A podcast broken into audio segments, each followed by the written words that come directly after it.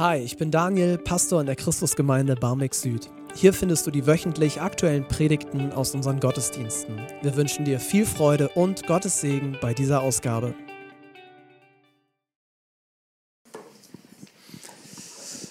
Hallo, schön, dass ihr da seid. Ich bin Daniel, ich bin einer der Pastoren hier in der Gemeinde.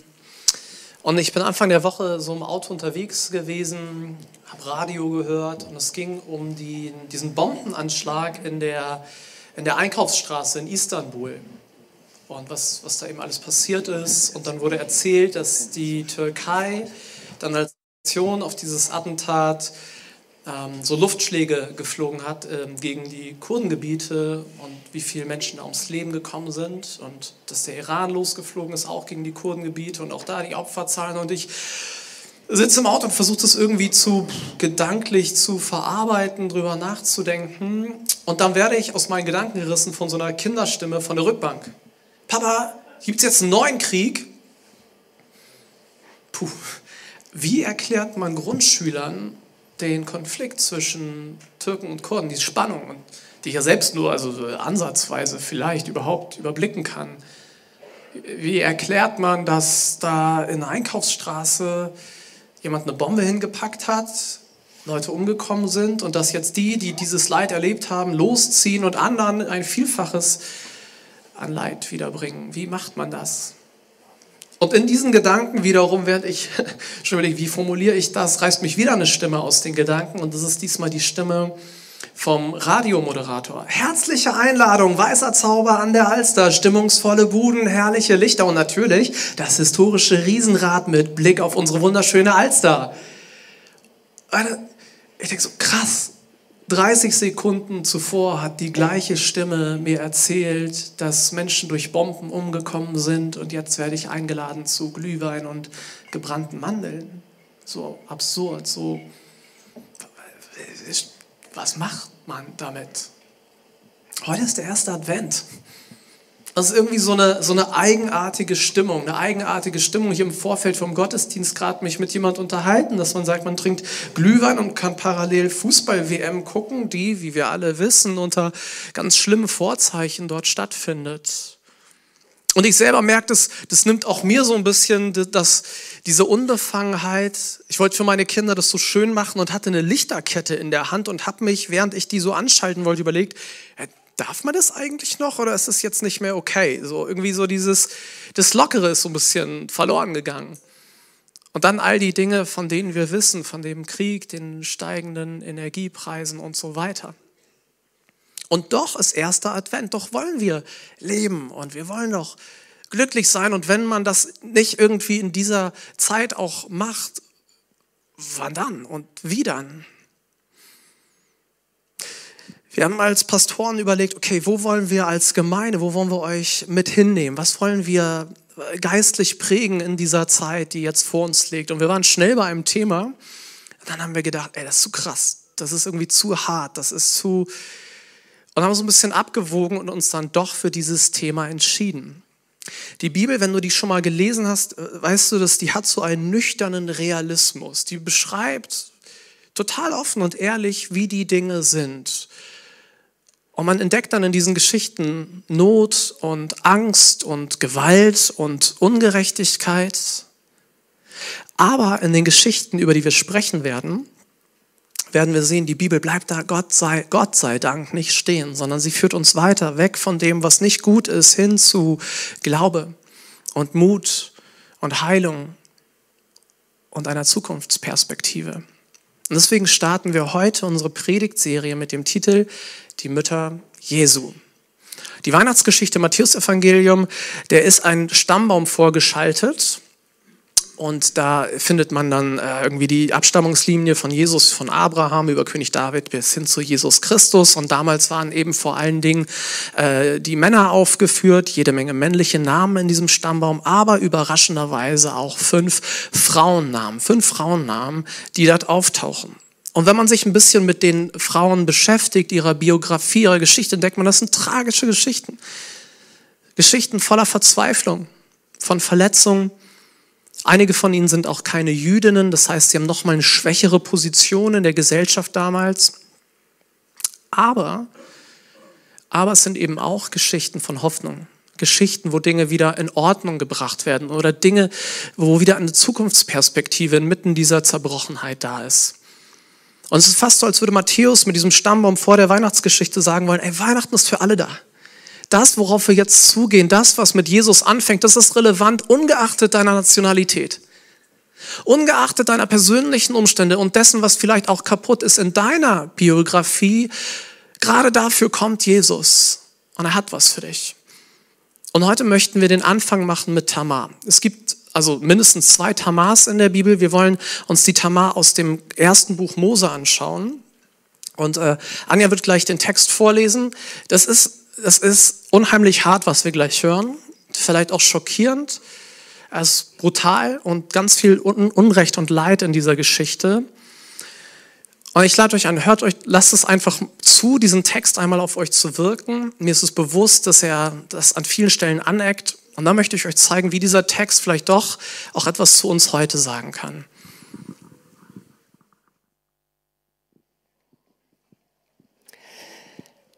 Da sagte Judah zu seiner Schwiegertochter, geh in dein Elternhaus zurück und bleib so lange Witwe, bis Schela erwachsen ist.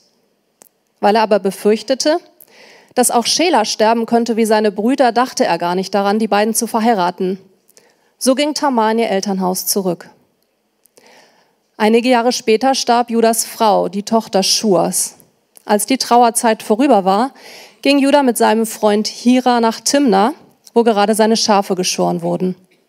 Tamar erfuhr, dass ihr Schwiegervater auf dem Weg nach Timber war, um bei den Arbeiten zu helfen. Daraufhin fasste sie einen Plan. Sie hatte nämlich inzwischen gemerkt, dass Schela, der längst erwachsen war, sie nicht heiraten sollte. Also zog sie ihre Witwenkleider aus, verhüllte sich mit einem Schleier und setzte sich an den Ortseingang von Enajim, das auf dem Weg nach Timna liegt. Als Judah vorbeikam, hielt er sie für eine Prostituierte, weil ihr Gesicht verhüllt war. Er ging zu ihr an den Wegrand. Lass mich mit dir schlafen, forderte er sie auf, ohne zu wissen, wen er vor sich hatte. Was bekomme ich dafür?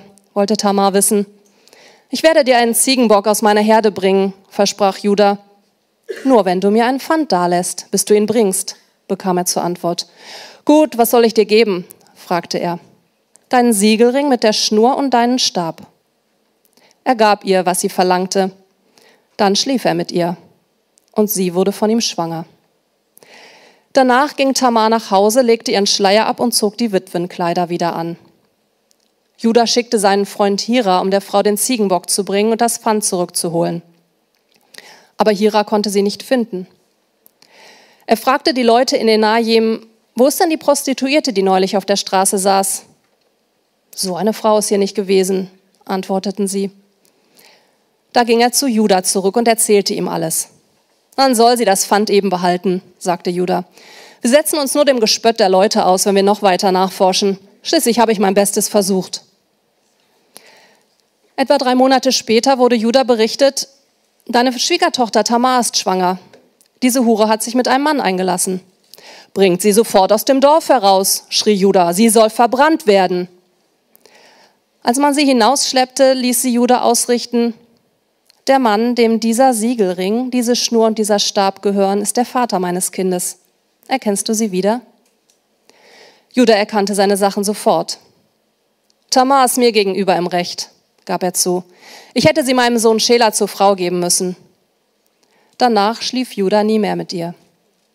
Kurz vor der Entbindung stellte sich heraus, dass Tamar Zwillinge bekam. Bei der Geburt streckte eine Kind die Hand heraus. Die Hebamme hielt sie fest und band einen roten Faden um das Handgelenk. Daran sollte man erkennen, dass er als erster geboren wurde. Aber das Kind zog seine Hand wieder zurück und der andere kam zuerst. Du hast dir den Durchbruch wirklich erkämpft, rief die Hebamme. Darum wurde er Perez, Durchbruch genannt. Dann erst wurde sein Bruder mit dem roten Faden ums Handgelenk geboren. Er bekam den Namen Serach, Morgenröte. Was für krasse Geschichte. Vielen Dank, Anja. Ich nehme euch mal mit rein in die Geschichte und dann wollen wir schauen, was, was bedeutet das? Was, was machen wir denn mit so einer Geschichte? Also zuerst mal ist da Judah. Und seine Geschichte ist eine Geschichte voller Ungerechtigkeit. Er ist der Schwiegervater von Tamar und nach damaligem Recht war es seine Aufgabe, sich um Tamar zu kümmern wenn da ihr Ehemann stirbt, äh, dann ist es die Aufgabe des Schwiegervaters zu schauen, habe ich noch einen unverheirateten Sohn und kann dieser dann die Witwe heiraten. Denn damals ist es so, dass, ähm, dass die materielle, also überhaupt die Versorgung über, über den Ehemann läuft. Frauen konnten sich damals nicht einfach einen Job suchen und deswegen war das ganz existenziell die Frage, ähm, wer, wer versorgt denn dann die Familie? Und auch die Frage von Nachkommenschaft und dem Sichern des Erbes des Landes und so weiter gegenüber Nachkommenschaft, die Tamar nicht hatte. Es war die Aufgabe von Judah, sich zu kümmern, Recht zu schaffen. Aber er vertröstet Tamar. Wahrscheinlich ist er auch irgendwie vielleicht misstrauisch geworden, sagt, ey, zwei meiner Söhne sind gestorben, zwei Söhne habe ich äh, ihr gegeben. Jetzt ist Sheila da und wir haben es im Bibeltext gehört. Eigentlich hat er gar nicht dran gedacht, äh, sie dazu versorgen, einen Ehemann für sie anzubieten. Und so sagt er, ja, wenn die Zeit reif ist, also der Sheila wird kein Baby mehr gewesen sein, aber irgendwie ein paar Jahre, ne, so dass man sich vorstellen kann, in ein paar Jahren ist er dann im heiratsfähigen Alter. Die haben im Judentum ja 18 und jünger geheiratet, so ungefähr. Und er schickt sie nicht, er holt sie nicht zu sich, was er hätte machen können, sondern er schickt sie weit weg. Hey, geh in dein Elternhaus, weit weg, mir aus dem Blick, wir melden uns. Und dann die große, große Ungerechtigkeit erfährt, dass seine Schwiegertochter schwanger geworden ist und er will sie töten. Wie ist überhaupt so weit gekommen? Das Ganze hat ja nur funktioniert, dieser Plan von Tamar, Nachkommenschaft, irgendwie an Nachkommenschaft zu kommen und damit an eine Absicherung, weil sie etwas über Judah wusste. Etwas, über eine Angewohnheit, die es da in seinem Leben gibt. Die Schwiegertochter wusste, was der Schwiegervater so macht, wenn er auf Dienstreise geht. Und dieser ganze Plan, der hat ja nur funktioniert und sie hat ja sehr zielstrebig, beschreibt es der Bibeltext, geht sie an diesen einen Ort, verkleidet sich, schläft mit ihm. Das funktioniert nur, weil es scheinbar irgendwie ihr vertraut war, dass es da so eine Art Doppelleben bei Judah gibt. Und dann ist da die Geschichte von Tamar, eine Geschichte so voller Leid, es ist fast schwer in Worte zu fassen. Sie heiratet und die Bibel sagt, es stellt sich raus, das ist ein böser Mann. Wird nicht näher beschrieben, dieser Mann stirbt und Tamar wird zur Witwe. Und dann gibt es eben den Bruder, der, der sich dann um sie kümmert, sie heiratet und die Bibel sagt wieder, wieder ist es ein böser Mann und er behandelt sie schlecht und auch der stirbt und Tamar wird zweimal hintereinander Witwe. Und dann ist es eigentlich der Schwiegervater, der sich jetzt kümmern sollte, aber wir haben es schon gehört, er vertröstet sie. Ja, wenn es soweit ist, dann kannst du den dritten äh, Sohn heiraten, Schäler, aber der ist noch zu jung, geh mal weg, wir melden uns. Und so wartet Tamar auf ihr Recht letztlich. Sie wartet darauf, dass ihr Recht getan wird und sie wartet und wartet und wartet letztlich vergeblich. Und dann fasst sie diesen Plan. Sie will ihr Recht. Sie will Gerechtigkeit sehen. Sie will ja nichts falsch. Sie will Gerechtigkeit sehen. Und schließlich kommt dann eben diese Idee, sie täuscht den Schwiegervater, schläft mit ihm, wird schwanger, hat diese Aussicht auf Nachkommenschaft, aber natürlich über einen anderen Weg, als das gedacht ist. Was für eine Geschichte, Tamar und Judah, so eine Geschichte voller Ungerechtigkeit, voller Leid, voller Dingen, wie sie nicht sein sollten. Was machen wir damit? Ich muss mit zu Vers 26. Das ist so gewissermaßen der Höhepunkt der Geschichte. Es ist der Moment, wo Judah entdeckt, die Schwiegertochter ist schwanger und voller Zorn verkündet er, dass sie getötet werden soll. Sie kann sich aber gerade noch so retten, indem sie Beweise dafür anführt, dass Judah der Vater der ungeborenen Kinder ist. Und was dann passiert, ist sozusagen ein Schlüssel zum Verständnis äh, der Anwendung, die ich gleich zeigen will. Vers 26 lese ich nochmal in einer anderen Bibelübersetzung. Da erkannte es Judah und sprach, sie ist gerechter als ich, denn ich habe sie nicht meinem Sohn Schela gegeben. Also er bekennt, sie ist gerechter. Und dann verändert sich etwas in ihm. Er hatte hinfort keinen geschlechtlichen Umgang mehr mit ihr. Guck mal, was hier nicht steht. Hier steht nicht, Tamar ist unschuldig. Und wenn man diesen Text hört, gerade heute in unserer Zeit, dann ist man ja, hat man eine Tendenz. Man schlägt sich auf die eine oder andere Seite. Man sagt vielleicht, ähm, und da werden wahrscheinlich die meisten von uns sein, also das, was Judah macht, geht ja gar nicht. So eine Ungleichheit der Geschlechter, eine wirtschaftliche hm, Abhängigkeit, soziale Ausbeutung, sexuelle Doppelmoral. Es geht nicht. Andere von uns, vielleicht gibt es welche hier, aber auf jeden Fall in anderen Kulturkreisen würden sagen, also wenn man in der Familie täuschen, äh, eine sexuelle Verführung des Schwiegervaters, das geht gar nicht. Und wir sehen jetzt aber in der Bibel, sie schlägt sich auf keine der beiden Seiten, sondern hier im Wort Gottes finden wir diesen Ausdruck, sie ist gerechter. Und das drückt was anderes aus, nochmal was anderes. Ich habe dazu ein bisschen Kommentare gelesen und bin bei einem Alttestamentler, einem Theologen gelandet, der heißt Kenneth Matthews. Ja, also wenn ich für deutsche Zungen unheimlich schwierig, kann ich mal zu meinem Nachbarn drehen. Sagen. Kenneth Matthews, äh, der sagt, was, was, ist, was die Bibel ausdrücken will, ist, ähm, hier wird das Verhalten von Tamar nicht gebilligt, aber es gibt einen, einen graduellen Unterschied in dem, was hier passiert. Es gibt einen Unterschied. Beide sind zu Tätern geworden, beide sind Opfer, keiner ist unschuldig, aber es gibt einen Unterschied. Ja, Tamar hat falsch gehandelt, sie hat getäuscht, sie hat mit ihrem Schwiegervater geschlafen, aber im Verhältnis dazu ist die Schuld von Judah größer. Er ist in der Position des Stärkeren. Er hatte die Verantwortung. Er hat nicht für Gerechtigkeit gesorgt, wo er doch was hätte tun können. Und weil er nicht für Gerechtigkeit gesorgt hat, obwohl es seine Aufgabe war, trägt er die größere Schuld. Er hat Verantwortung nicht wahrgenommen. Und hier kommen wir zu dir und mir. Wo hast du Verantwortung? Wo hast du, wo bist du in einer starken Position und hast damit zugleich die Aufgabe, etwas zu machen, zu gestalten? Vielleicht hast du Besitz. Dann hast du hiermit nicht nur Besitz, sondern auch einen, einen Auftrag, etwas zu machen mit dem, was dir gegeben wurde. Wo bist du privilegiert? Das sind ja viele von uns. Allein vom Bildungsniveau sind wir in Deutschland sehr privilegiert. Was machen wir mit den Dingen, die uns gegeben wurden? Oder nochmal, wo hast du vielleicht sogar Führungsverantwortung und kannst Einfluss nehmen? Was machst du mit dieser Verantwortung? Was machst du mit dem? Wie, wie, wo kannst du Einfluss nehmen? Zum Wohl von anderen, dass sie gar nicht erst in bestimmte Situationen kommen. Ich habe diese Woche so auf meinem Handy in meiner Nachrichten-App so einen Artikel gelesen über so eine Serie von Raubüberfällen hier im Hamburger Osten. Also eine Bande von Jugendlichen und die ähm, so 16-, 19-Jährigen, 19-Jährigen, die sind halt rumgezogen und haben äh, Handys abgezogen und Geld und so eine Sachen. Und die sind geschnappt worden. Und meine erste Reaktion, wenn ich ehrlich bin, als ich den Artikel gelesen habe, war so, ja, yeah, Gerechtigkeit, so muss es sein.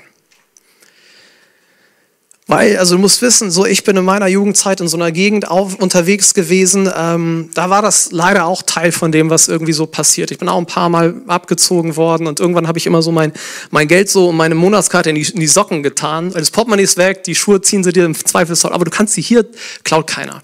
Und so lese ich den Artikel und denke mir, ja, Gerechtigkeit.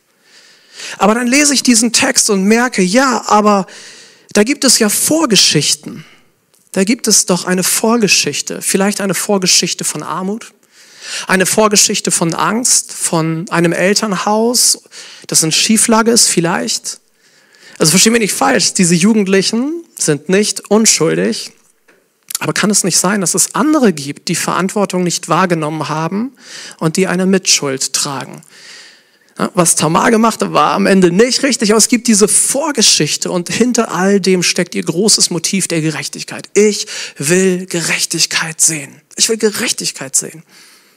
Und das ist meine zweite Frage für uns heute. Nicht nur Verantwortung, sondern auch Gerechtigkeit. Wo willst denn du Gerechtigkeit sehen? Und was du bist du bereit, es dir kosten zu lassen? Wo kannst du es anders machen als Judah? Judah, Judah macht es ja zweimal falsch im Grunde. Ne? Er hat einmal diese, man würde sagen jetzt im, im Theologenschnack, die Unterlassungssünde. Also er, er tut etwas nicht, was er tun sollte. Und wir können ja fragen, hey, wo kannst du dich für etwas einsetzen, damit Gerechtigkeit geschieht oder mehr Gerechtigkeit sichtbar wird? Wo kannst du etwas tun, damit mehr Gerechtigkeit erfahrbar wird? Und dann gibt es diesen anderen Moment bei Judah, und da der Theologenschnack wäre jetzt hier die Tatsünde, dass man sagt, er hat etwas getan, was er nicht hätte tun sollen. Und die Frage ist, wo solltest du aufhören, etwas zu tun, damit Gerechtigkeit Raum gewinnt? Wo solltest du auf etwas verzichten oder nicht tun, damit Gerechtigkeit geschieht? Einer meiner Kollegen ist ein großer Fußballfan und er hat sich entschieden, aufgrund des Unrechts rund um die FIFA-WM kein Fußball zu schauen. er sagt, ich verzichte darauf, weil mir Gerechtigkeit so wichtig ist und meine Klickzahlen kriegen die schon mal nicht. Und ich möchte dich fragen, wenn du gläubig bist, betest du für Katar? Oder wenn du dich, wenn du dich wie ich geärgert hast und empört, zornig, wütend, was auch immer deine Emotion ist, angesichts von dem Unrecht, das da, das da herrscht, möchte ich dich mal fragen, wie wäre es denn, wenn du die Weltmeisterschaft nimmst, diese jetzt noch drei Wochen, und du betest für Katar. Du betest für ein Ende der Korruption, du betest für ein Ende der Ausbeutung, du betest für ein Ende der Diskriminierung, du betest für das Evangelium, du betest dafür, dass Bibeln ins Land kommt, du betest. Stell dir doch mal vor, Gott in seiner Weisheit und wie so oft in der Bibel nimmt diesen, diesen schlimmen Tiefpunkt und Gott hat Bock, dieses Land zu segnen. Dieses kleine, sonst übersehene Land kommt durch die Weltmeisterschaft auf einmal ins Bewusstsein von Milliarden von Christen, die alle wissen, wie man betet. Und Leute, wir schließen uns zusammen und sagen, ey, einmal am Tag, weil ich mich ständig über diese WM und die FIFA, ey, einmal am Tag werde ich ein Gebet sprechen für Katar und es segnen im Namen von Jesus. Gerechtigkeit. Aber das noch mehr in Vers 26. Judah ist nicht nur jemand, der Leid verursacht, sondern er ist selber jemand, der Leid erlebt hat. Wenn du seine Geschichte kennst, er hat ja ein Kapitel vorher eigentlich eine Heldentat begangen. Ne? Er hat sich für seinen Bruder eingesetzt, damit der nicht umkommt. Und du blätterst ein, zwei Kapitel oder ein paar Kapitel weiter und er tut wieder was Gutes am Hof des Pharaos und so. Aber hier absoluter Tiefpunkt.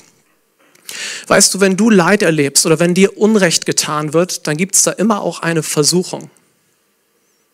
Wenn du schon mal Unrecht erlebt hast, dann ist da auch eine Versuchung. Jetzt möchte ich dich gerne so ein bisschen so einen Weg der Jüngerschaft führen. Für Judah wäre die Versuchung sehr groß gewesen, das begangene Unrecht mit vergangenem Unrecht zu rechtfertigen. In etwa so. Er hätte sagen können, ey, ich weiß, ihr verurteilt mich alle, aber ich habe meine Frau verloren, ich bin Witwer. Und alles, was ich noch hatte, waren drei Söhne, drei Kinder. Und den ersten gebe ich weg und er stirbt. Und den zweiten gebe ich weg und stirbt. Und ja, ich weiß, es wäre richtig gewesen, den dritten, aber versteht ihr denn nicht den Schmerz? Das ist das Letzte, was ich habe. Ich war nicht immer so gemein. Aber nichts davon lesen wir. Und das macht es so stark, diesen Vers 26. Er sagt, ja, sie ist im Recht. Sie ist gerechter. Wenn Tamar für ihre Taten das Feuer verdient hat, umso mehr ich. Er tut Buße. Er erkennt, dass es kein, ja, das ist mal, wenn du meine Geschichte kennen würdest. Und er sagt, nein, es war falsch. Es war falsch. Und hier ist was für uns. Hier ist was für dich, wenn du Christ bist. Guck mal, Judah ist ein gläubiger Mensch. Und er kommt aus einer gläubigen Familie. Also aus, wenn man auf gut Deutsch aus, sie gläubige Familie. Sein Urgroßvater ist Abraham. Sein Großvater ist, Bibelwissen, Isaac. Sein Vater ist Jakob, den man auch Israel nennt. Also wenn irgendjemand irgendetwas über Gott weiß und einen Draht nach oben hat, dann ist es seine Familie. Dann ist es Judah, meine Güte. Und trotzdem ist er zu so schlimmen Dingen in der Lage. Möchte ich mal fragen, als gläubiger Mensch, wozu bist denn du in der Lage? Gibt es noch so ein Erschrecken, Gibt es vielleicht sogar etwas in deinem Leben, wenn du darüber nachdenkst, das nicht nur die, die Kraft hat, dein Weihnachtsfest zu ruinieren, sondern vielleicht, wenn es erstmal richtig Raum gewinnt, dich oder deine Liebsten? Vielleicht sogar so einen blinden Fleck, geistlich gesprochen wenn es dir so geht, hey, dann gibt dir die gleich, dann gilt dir die gleiche Hoffnung wie bei Judah, dieses überführt werden und umkehren. Denn nur so kann das ganze Ding ja seine Macht verlieren. Und vielleicht ist Gott gnädig und schickt dir eine Tamar. Oder du nimmst diesen Gottesdienst und sagst, Gott, ich weiß ja, es gibt dieses Persönlichkeitsmerkmal, diese Angewohnheit, diese Versuchung. Hilf mir, rette mich, erlöse mich. Oder du sagst, keine Ahnung, wovon der Mann da vorne redet, dann nimm doch die Songs, die wir dann gleich singen und sag, Gott, ich, ich halte dir das hin, gibt's was, zeig's mir, rede zu mir. Im 16. Jahrhundert hat ein Mann gelebt, der heißt Ignatius von Loyola. Und der hat den Jesuitenorden gegründet, so einen Mönchsorden. Und er hat eine Frage gestellt, die total hilfreich ist, auch für uns an dieser Stelle. Und diese Frage lautet, wozu lädt Gott mich ein? Sein Anliegen von Ignatius war immer, Gott in allen Dingen erkennen. Ob das jetzt ein Baum ist oder äh, irgendwas in der, in der Küche oder so, oder eine Situation des Leides oder der, wozu lädt Gott mich ein? Und vielleicht ist es auch deine Frage. Hey, in dem, wo du gerade stehst, wozu lädt Gott dich denn ein? Ist das eine Erkenntnis? Ist es eine Umkehr? Ist es eine Neuausrichtung? Ist das mehr gerecht? Was auch immer. Diese Geschichte von Tamar und Judah, so unfassbar sie für uns heute ist, so sehr ist sie ein Ausblick auf das, was kommen soll, auf den, der kommen soll. Im Neuen Testament ist dann die Rede vom Löwen von Judah. Wenn du jetzt weißt, wer Judah ist, was für ein Titel, der Löwe von Judah. Nach dem Stammbaum kommt die Geschichte einer unverheirateten jungen Frau, die auch schwanger wird. Sie heißt Maria. Sie bringt Jesus Christus zur Welt. Jesus ist ein Nachfahre von diesem Judah, von dieser Tamar. Guck mal, wenn du unter deiner Familiengeschichte leidest und sagst, da ist so viel kaputt, was kann Gott denn damit anfangen? Guck dir die Geschichte von Jesus an. Guck dir, was Gott aus so einer Linie, aus so einer Geschichte macht, wenn du verzweifelst und kämpfst an dem, was, was vielleicht in deiner Familie nicht stattgefunden hat und was du dir so sehr gewünscht hättest oder was in Schieflage geraten ist. Wenn du es anders machen willst als Tamar und Judah, dann, dann ergreife Jesus. Weißt du, wenn du leidest unter dieser kaputten Welt oder leidest unter dem, was in dir kaputt ist, dann ergreife Jesus. Guck mal, in der Geschichte ist Judah ein Stück weit so wie so eine Vorausschattung, theologisch gesprochen, so eine Vorausschattung auf den Erlöser. Er spricht Tamar Gericht und sagt, gerecht und sagt, komm raus aus dem Verderben, komm raus aus dem Feuer. Und das Gleiche bietet dir Jesus an. Das und noch so viel mehr, weil er dich liebt. Und wir können zu Jesus heute kommen in diesen nächsten Minuten und sagen, Jesus, guck mal, all das ist auch kaputt in mir und in meinem Leben. Und die Zusage der Bibel ist, dass Jesus uns reinwäscht, dass er ein reines Gewissen schafft. Und wenn wir Gerechtigkeit nachjagen wollen wie Tamar, dass er uns läutert, dass er uns ausrichtet. Und weißt du was, je mehr du Jesus entdeckst, je mehr du dich an ihm festmachst, desto mehr Stabilität wird sich innerlich finden. Jesus gibt Kraft, Jesus schenkt Freiheit. Und es gibt dir sogar so viel Kraft, dich deinen eigenen Themen zu stellen. Die, müssen dich nicht mehr vernichten, weil du weißt, jemand anderes hat sich an meiner Stelle am Kreuz vernichten lassen. Jesus hat Macht, aber er missbraucht sie nicht wie Judah. Judah, Judah nimmt sich, was er will, er sündigt und lässt, will Tamar dafür bezahlen lassen. Aber Jesus hat nie gesündigt und er hat am Ende für deine und meine Schuld bezahlt. Ey, was für ein König, auf den wir warten, auf den wir uns hier ausrichten. Ich bete für uns und dann werden wir mit dem, mit dem ersten Lied uns genau dem zuwenden. Diese Einladung, komm zum Vater. Komm doch. Komm mit dem, was, wo du unter Unrecht leidest und lass dich trösten. Komm zum Vater. Lass dich, lass dich einladen, neu äh, ausrichten oder empfang einfach Vergebung. Ich bete für uns und dann wollen wir mit diesen Liedern über das Gesagte nachdenken und Jesus zusingen. Jesus, du bist der Löwe von Juda. Und wenn wir uns anschauen, wie diese, wie diese Welt ist, in die du gekommen bist, dann erfüllt mich das mit so viel Staunen und so viel Dankbarkeit. Jesus, du bist gekommen in die, in die Kaputtheit dieser Welt und auch in meine Kaputtheit. Und das hat dich nicht abgeschreckt, sondern du bist da extra reingekommen und du machst Dinge neu. Du machst Dinge neu, Jesus. Und ich bete darum, dass du uns zeigst, wo Dinge in uns schräg sind. Vielleicht besonders auch, wenn wir dich schon lange kennen, wenn wir damit aufgewachsen sind. Jesus, bitte mach, dass es bei uns anders läuft. Gib uns den Mut, uns dir, uns, unserem, unserer Kleingruppe zu stellen. Auf dass mehr Gerechtigkeit Raum gewinnt in unserem Leben, in dieser Welt. Und Jesus, einmal mehr beten wir darum, dass dein Reich kommt, dass wirklich dein Wille geschieht. dass Ungerechtigkeit ein Ende hat, dass im Leid Menschen getröstet werden. Und in deinem Namen, Jesus, bete ich für Katar. Ich bete darum, dass du dem Leid dort ein Ende bereitest. Ich bete darum, dass du kommst. Du hast gesagt, wir sollen für diese Welt und für die Mächtigen beten. Und so beten wir auch für die Entscheidungsträger vor Ort. Wir wollen dich bitten, dass du ihr Herz aufmachst, dass sie sich dir zuwenden, dass sie dich erkennen können wir beten, Jesus, dass du losziehst und dich Menschen vorstellst. Wir wissen, dass Leute von dir träumen, dass Leute dich im Traum sehen.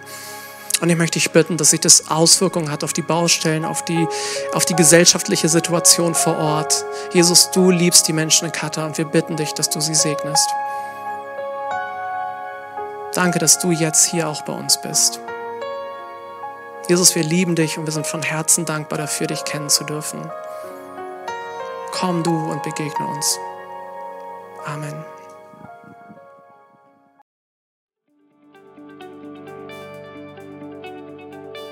Das war's mit der heutigen Predigt. Wir hoffen, sie hat dir gefallen. Wenn du Hamburger bist, freuen wir uns, dich auch offline bei uns im Gottesdienst zu begrüßen. Mehr Infos findest du auf unserer Website unter cghh-bs.de. Wir freuen uns auf dich.